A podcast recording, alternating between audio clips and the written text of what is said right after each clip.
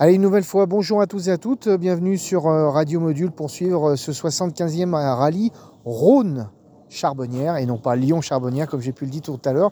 Et oui, parce que ça a changé d'appellation, c'est maintenant Rhône Charbonnière 2023.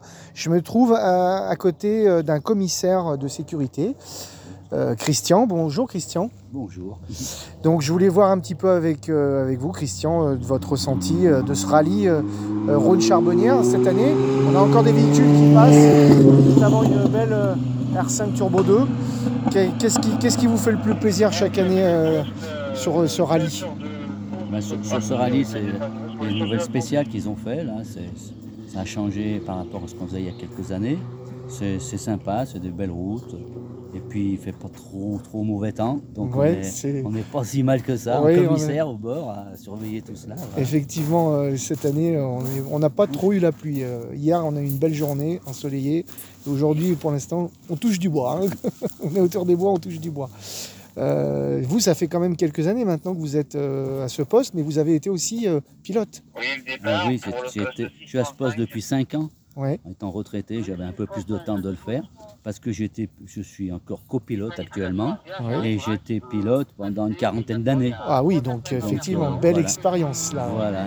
On a encore des véhicules qui arrivent, hein, une belle Porsche 911, toujours en régularité.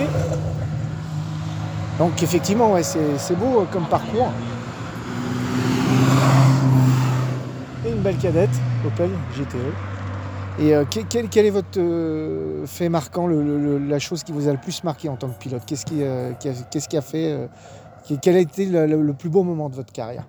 Le plus beau moment, je dirais, c'est en copilote. Ouais, Parce que Et pas en j'ai- pilote. J'ai fait le, ben, c'est-à-dire par rapport à l'épreuve, le Tour de Corse historique en 2015, et je crois que c'est la plus belle chose. la plus belle chose Voilà, que, voilà. que vous avez vécue en tant Voilà, que. voilà. Après en pilote, j'en ai fait de, nombreux rallyes, donc Ouais. ce qui est bien, c'était la première, quand on ramène la première coupe, Ouais. c'est bien. un moment voilà. émouvant, ouais. Il y a, il y a un bon nombre d'années, je dirais. Un bon nombre d'années. Vous avez, vous avez été aussi euh, mécanicien, euh, d'après ce que j'ai cru comprendre aussi, en- parallèlement au, au pilotage. Vous avez eu plusieurs affaires.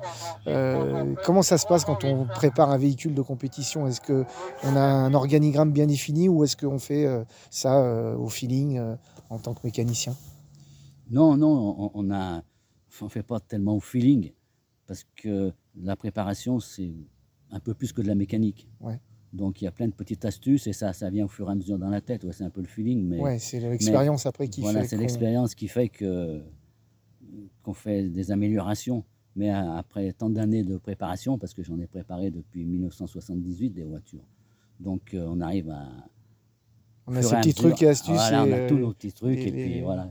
Je pense les- que c'est comme ça que ça se fait le mieux. les potions magiques qu'on garde bien secrets après, au fil du temps. euh. Ouais, c'est cela. En tout cas, c'est un très beau parcours et euh, je vous souhaite encore ben, plein de belles années sur, euh, sur les rallyes et puis au plaisir de, de vous revoir. C'était euh, Christian, commissaire de sécurité, et Jean-Jacques pour Radio Module.